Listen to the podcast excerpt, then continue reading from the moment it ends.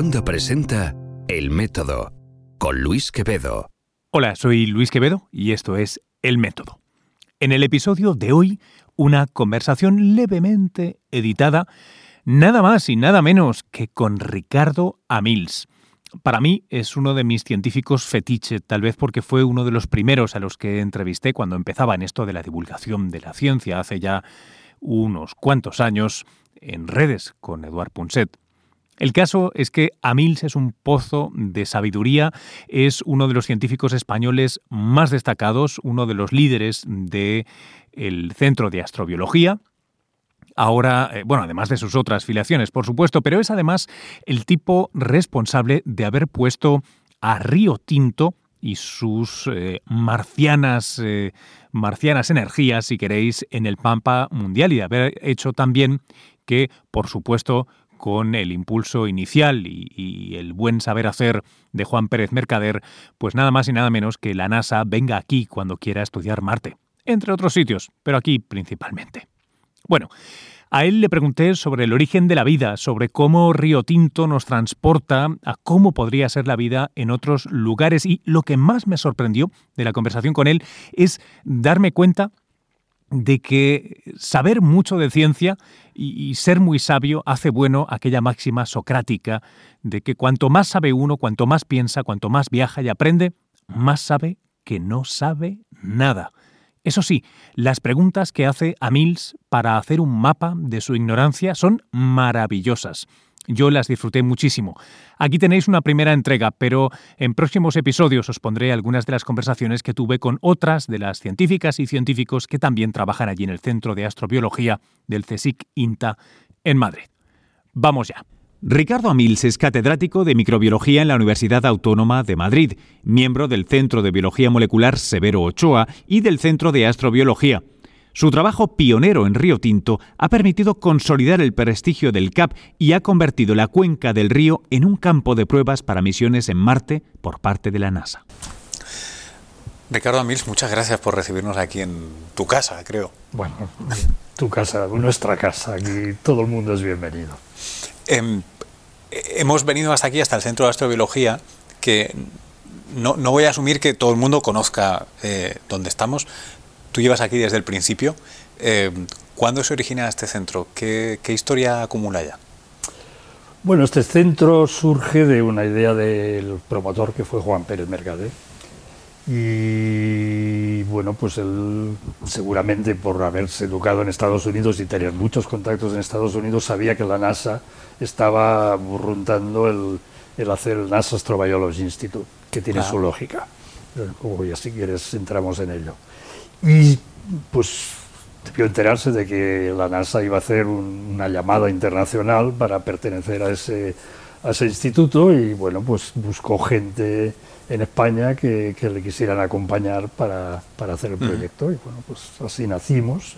Obviamente al principio no teníamos este edificio, estábamos en, una, en un hangar, en unas condiciones eh, muy precarias, pero bueno, había mucha ilusión y luego ya él eh, luchó para conseguir los fondos para hacer este centro. Eh, los inicios fueron en 1998 por ahí, en las reuniones que teníamos en, el INTA. Bueno, el INTA tenía unas eh, oficinas en Rosales, que ya no existen, y luego ya pues vinimos aquí, los grupos se establecieron y finalmente pues se consiguieron los fondos para, para hacer este edificio y bueno, ya nos trasladamos aquí y aquí aquí estamos felices y contentos. Y lleváis dos décadas asociados a, la NASA haciendo astrobiología, que mm, como palabra es muy sugerente, pero ¿qué se esconde detrás de, ese término? Hay, muchísima gente en muchas disciplinas, me, confunde. Bueno, la astrobiología, eh, la idea que tenía la NASA eh, eh, detrás de ello era cambiar de nombre, la exobiología era lo que dominó toda la actividad de, la NASA y de la mm. ESA durante años. ¿Qué eso, Exobiología es la biología fuera de, nuestro planeta. Tierra. Pero yo creo que también se dieron cuenta de que eh, la referencia iba a ser el planeta Tierra, por lo tanto que lo importante era incorporarlo todo. Y yo creo que de, de, ahí nació la idea de buscar un nuevo nombre. El nombre no es original, porque creo que la astrobiología es un nombre ruso, o sea que alguien en los años 50 del siglo pasado lo había acuñado el concepto pero ha sido la NASA la que precisamente pues debió con ese nuevo concepto pues eh, pues darle impulso. Vamos eh, en realidad hoy en día la astrobiología tiene nombre gracias a la NASA. La ESA y otros hemos han seguido pero pero pero la NASA fue el, principal motor. Ricardo, me, me, han hablado varias veces en lo que llevamos de visita aquí de Río Tinto. ¿Cuándo fue la primera vez que, que, tú pusiste pies allí? Bueno, espero que fuera en el perímetro. ¿Y cómo, cómo, fue? ¿Por qué? Bueno, en realidad la razón de conocer Río Tinto fue casual, como muchas cosas en la vida. Es decir, un proyecto europeo que tenía interés en buscar microorganismos que vivieran en, en ambientes extremos y que, que, produje, que obtuvieran energía a partir de minerales, pues eh, nos llevó allí. Necesitaban un microbiólogo español, sí. alguien nos contactó, dijimos que sí y para allá nos fuimos. Porque ¿qué, ¿qué, era Río Tinto entonces? Bueno, Río Tinto era una mina y obviamente un río y la noción o la idea que está en los libros de texto que es un río contaminado por la actividad minera. Uh -huh. Pero bueno, resulta ser que los microorganismos que supuestamente producen lo que hay en Río Tinto son los que interesan a la biominería porque son los que comen eh, sulfuros metálicos y liberan eh, metales en solución. Descríbeme un poco qué, qué, cómo es aquel ecosistema, o lo que se sabe de aquel ecosistema. Bueno, en aquel momento no se sabía nada, porque yo creo que la gente, pues como lo consideraba un ambiente Allí no contaminado, podía haber nada vivo, ¿no? pues, pues eso, que no hay vida y obviamente no hay vida macroscópica. Sí.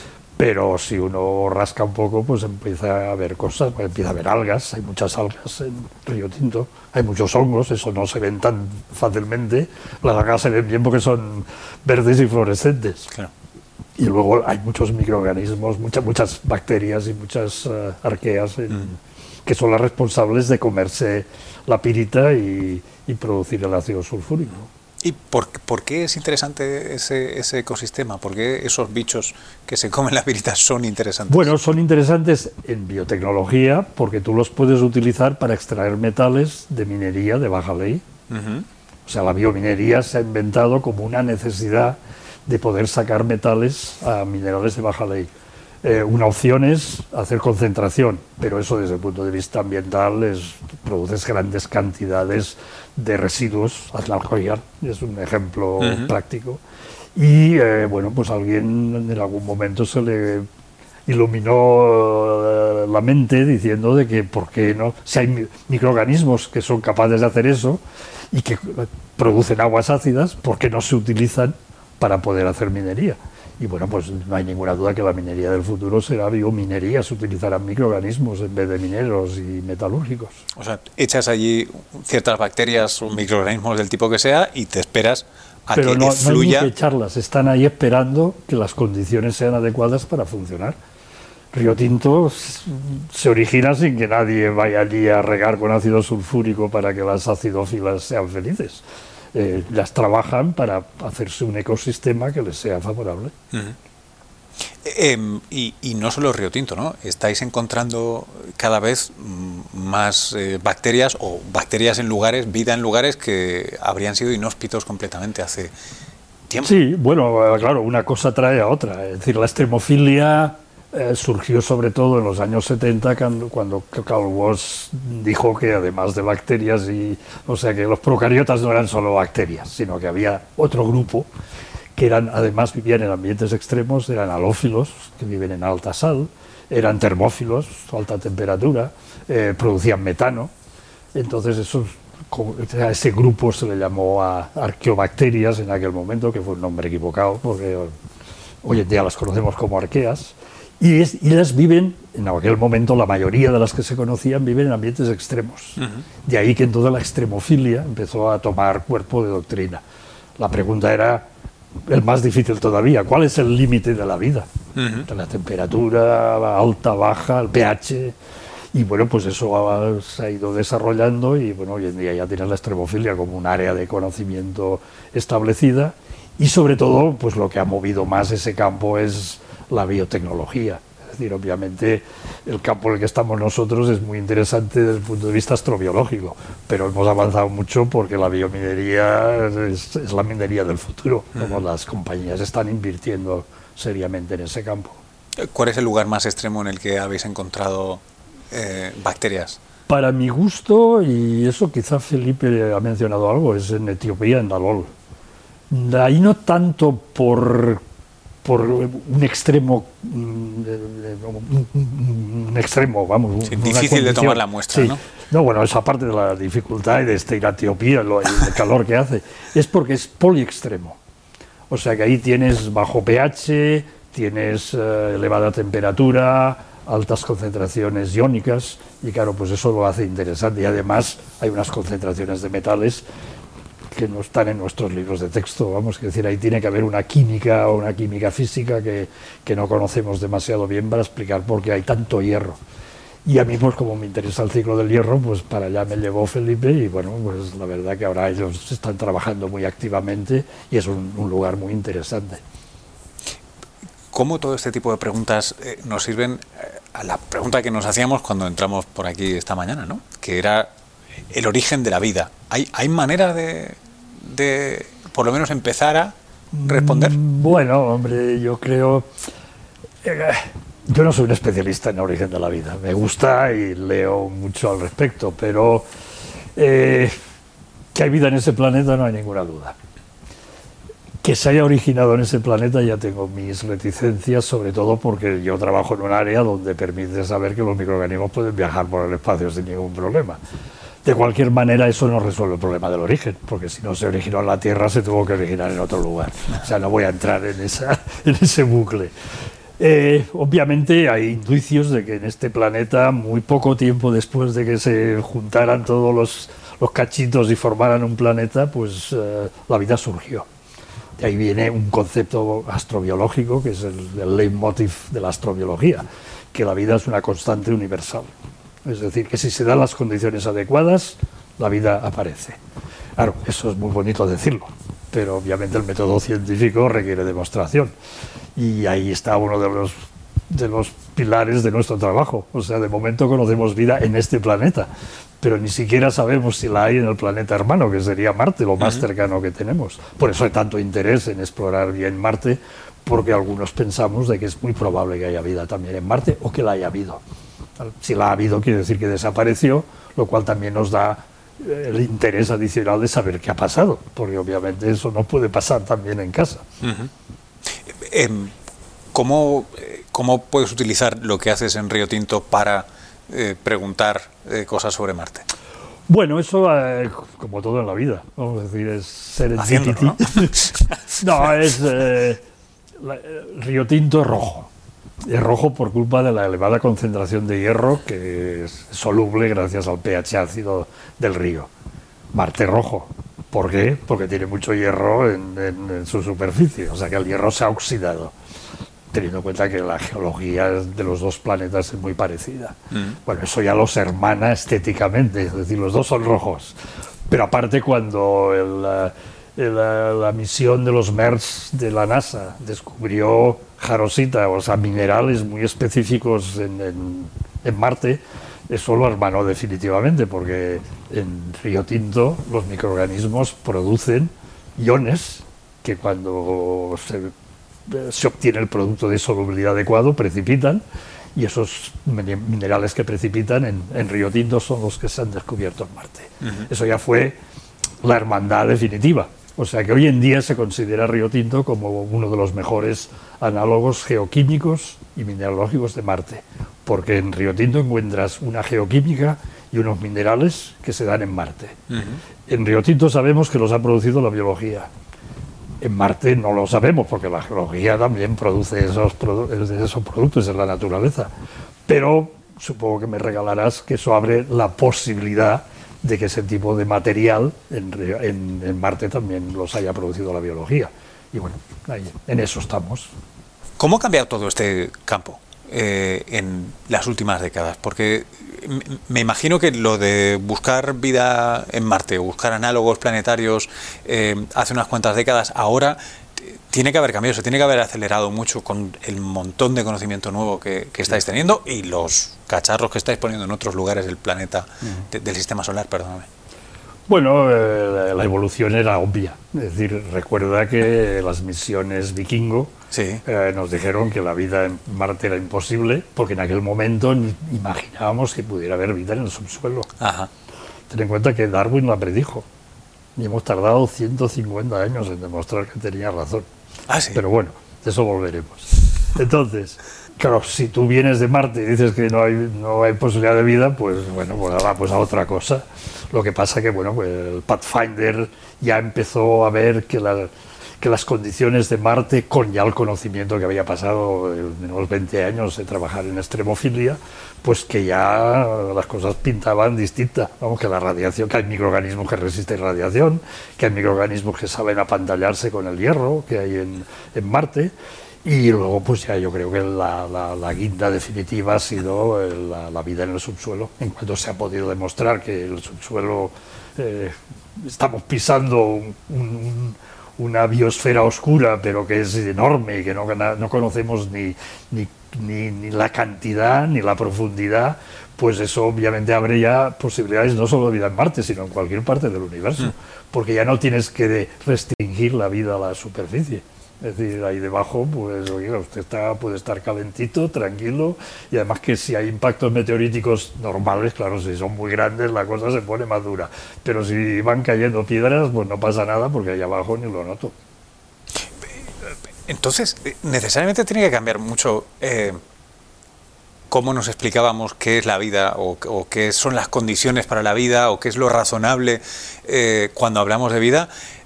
ahora que hace un tiempo, porque nosotros pensamos que la vida era, pues, pues, Pues o tú o yo, o lo que vive aquí encima, pero esto ya no es así, ni eh, mucho menos. Lo habíamos encajonado a las condiciones de los humanos, es decir, la presión, hombre, los humanos no resistimos, la- o los animales no resisten la presión. Ya. La alta temperatura tampoco. La baja temperatura, bueno, pues si te llevas una parca sí, pero si no, pero eso no es vivir, eso es eh, de momento aclimatarse al. Sí.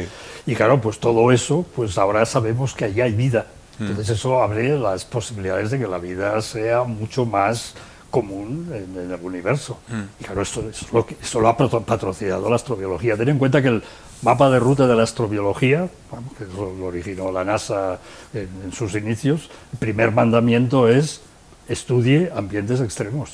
¿Por qué? Pues porque esos individuos son los que tienen alguna posibilidad de decirnos cómo puede ser la vida en otros lugares. Y la- certeza de haber encontrado eh, seres vivos, eh, bacterias activas en, en lugares tan extremos, eh, a- además en cualquier sentido, ¿no? porque químicamente extremos, físicamente, con esas presiones, con eso, y, y saber que todos más o menos son parecidos, ¿no? Eh, su, su genética, su Sí, bioquímica, sí, sí, la, la estructura celular es. No hay nada de momento nuevo.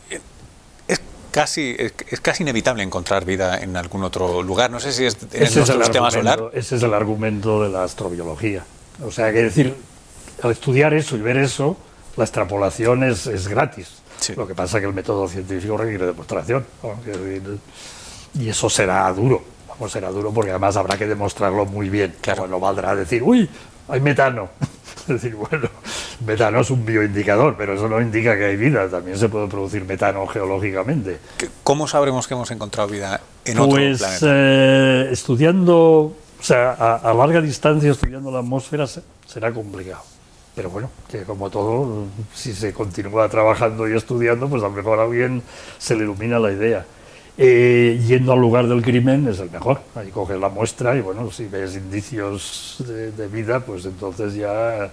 Pero bueno, que eso va a requerir, pues hablando de Marte, lo que tenemos más cerca, pues ir allí, coger muestras y seguramente traerlas a la Tierra, porque diseñar todas las metodologías de estudio para que puedan viajar, etcétera, pues bueno, se puede hacer robóticamente, pero yo creo que será necesario, además ya se está trabajando en ello, traer muestras a la Tierra para utilizar toda la parafernalia que tenemos para ver si los, todos los indicadores van en la misma dirección. ¿Te has planteado alguna vez qué, qué- qué pasa el, el día que se encuentre algo que sea eh, fidedigno, esté claro que hay una firma biológica o que hay, ya no te digo encontrar que el nieto del Curiosity te encuentre una foto de celulitas marcianas? Hombre, bueno, yo creo que se ha extrapolado mucho. Yo, yo, yo tengo la idea de que va a pasar lo que pasa con el, que de- siempre, el cuento ese del lobo, ¿no? Que viene el lobo, que viene el lobo, y no había lobo, y al final mm, dicen que viene el lobo, y viene el lobo y se come toda la manada. Pues yo pienso que será igual. Y nos lo han dicho ya tantas veces, ha salido tantas veces, que yo creo que ya la gente está motivada para pensar que eso será así. Si es que la gente va a reaccionar diciendo, hombre, bueno, por pues fin ya era hora, podemos, ya era hora, hombre, podemos que, seguir. Jolín, habéis tardado tiempo. Yo creo que esa es mi, mi- mi Sí. opinión. Vamos, no, obviamente no me dedico a la sociología. Obviamente tendrá influencias en la ciencia, en la religión seguro, vamos, porque eso, la, siguiente pregunta es, bueno, ¿y esto qué quiere decir? Ya no somos los únicos en el universo. Claro. Pero yo, no, yo creo que estamos ya como sociedad en general preparados para, para esa idea, ese, ese dato, ese- esa noticia. Oye, ¿qué, qué papel eh, con, con el CAP, yo creo, en, en bandera, ¿no? Pero la, la ciencia que se ha hecho eh, en este país, en, en España, en, en astrobiología, eh, brilla particularmente. eh, Por encima del promedio, voy, voy a ponerlo así, ¿no? Absolutamente. En Europa lo que hay son muchos grupúsculos que lo hacen, pero a nivel de conjunto no brilla. Con, con las contribuciones que hacéis desde este centro, instrumentos para misiones tanto de la NASA como de la ESA, a veces me planteo, eh, ¿van a ser científicos españoles los que encuentren vida fuera de nuestro planeta? Hombre, pues daría gusto y renín. Pero bueno, yo creo que con. que Tenemos números, por lo menos. Bueno, yo, yo creo que sí, sobre todo porque tenemos la mente abierta, Ajá. que eso es lo primero que se necesita en este negociado. Con todas estas preguntas distintas que, que hacemos, encontramos vida o encontráis vida eh, a grandes profundidades, eh, lo que aprendemos sobre su evolución, eh, ¿tendremos alguna vez las herramientas suficientes para, para averiguar cómo empezó todo esto o se ha perdido esa información para siempre? No, yo creo que es, es difícil responder a esa pregunta. Vamos, yo la, respondo desde lejos, pero vamos, que- porque no soy un especialista. Yo creo que nos, nos estamos acercando, pero seguramente de- demostrar el momento vital de, La- de cómo la sucedió fotografía será no la tendremos. Sobre todo si lo complicamos diciendo que a lo mejor no apareció en la Tierra. Claro. Entonces, claro, tendrás que ir al lugar del crimen. Eh, yo creo que es un campo apasionante, es muy bueno que haya gente trabajando en él, pero me temo que es una pregunta difícil de responder, igual que la definición de la vida. Ten en cuenta que somos biólogos, pero no, no podemos definir la vida porque no lo sabemos lo que es la vida. La podemos identificar, la podemos estudiar, pero no sabemos qué es la vida. Mentes preclaras como Schrödinger y, y Lynn Margulis no consiguieron eh, definirla. Y si no lo hicieron ellos, me temo que no va a ser fácil que lo hagamos nosotros. Eh, ¿Por qué? ¿Por pues qué es porque tan complicado? no- porque no sabemos lo que es. La- po- podemos estudiar sus propiedades. Un genético dirá, pues, que tenga descendencia. Un bioquímico, pues... eh, Metabolismo, o sea, y sí, tal. eh, hay definiciones, cada- algunas muy elaboradas, pero que realmente definan lo que es la vida, lo siento. No sé si Carlos estará de acuerdo conmigo, pero, pero yo creo que no, que se nos escapa porque nos- se nos escapa la esencia. Eh, si no, seríamos capaces de crearla, si supiéramos, y no podemos. Estamos cerca, podemos jugar con todos los elementos de la vida, sabemos cómo eh, replicar, transcribir, pero eh, Venter, por mucho que lo venda, no ha creado vida. Quiero decir, lo único que ha hecho es ponerle DNA a una bacteria, eh, se, la, se la ha sacado una bacteria, la ha fabricado y, y la- y ha metido una artificial, pero eso no es vida. Es la transcripción de la vida, ¿no? Exactamente, y el CRISPR tampoco es vida, tú puedes cortar genes, puedes generar nuevos modelos de vida, pero crearla desde cero ya nos gustaría, pero no... Niet. Pero, ¿Tú crees que eh, cuando lo consigamos lo podemos entender al revés? ¿Podemos empezar a, a jugar con ello y entonces entender cómo funciona esto? ¿O ni siquiera es un problema fundamental de no, no, no, no entenderemos? No, no lo sé, porque claro, como no lo hemos conseguido... Nadie. No, pero yo creo que eh, no será fácil.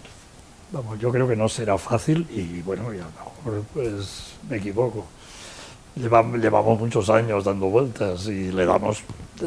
Hemos llegado a unos niveles de precisión increíbles. Podemos coger genes, cortarlos, podemos fabricar... DNA, o sea, toda la maquinaria la sabemos manejar y sabemos hacerlo en el laboratorio, entendemos cómo funciona. Pero ahora, ponga usted todo eso junto, mézclelo y haga un ser vivo. Eh, falta el NAC.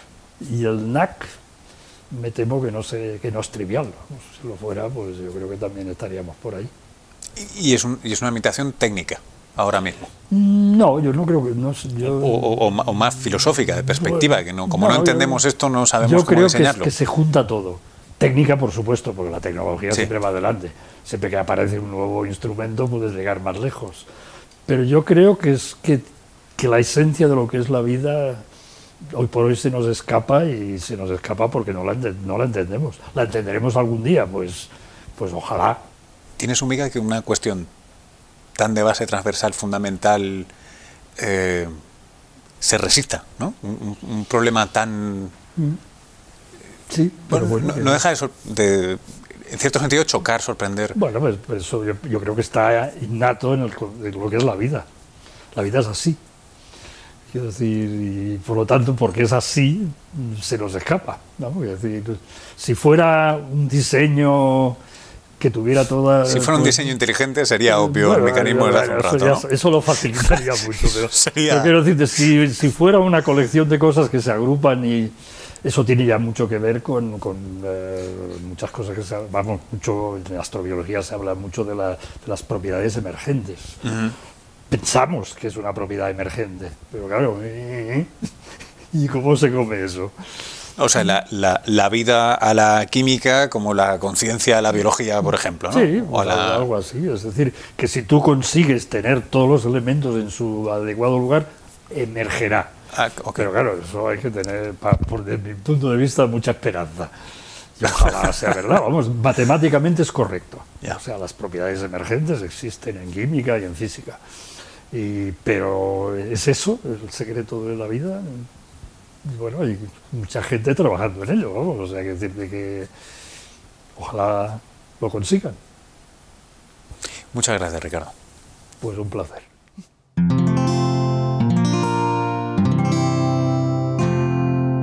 Puedes escuchar más capítulos de este podcast y de todos los que pertenecen a la comunidad Cuonda en cuonda.com.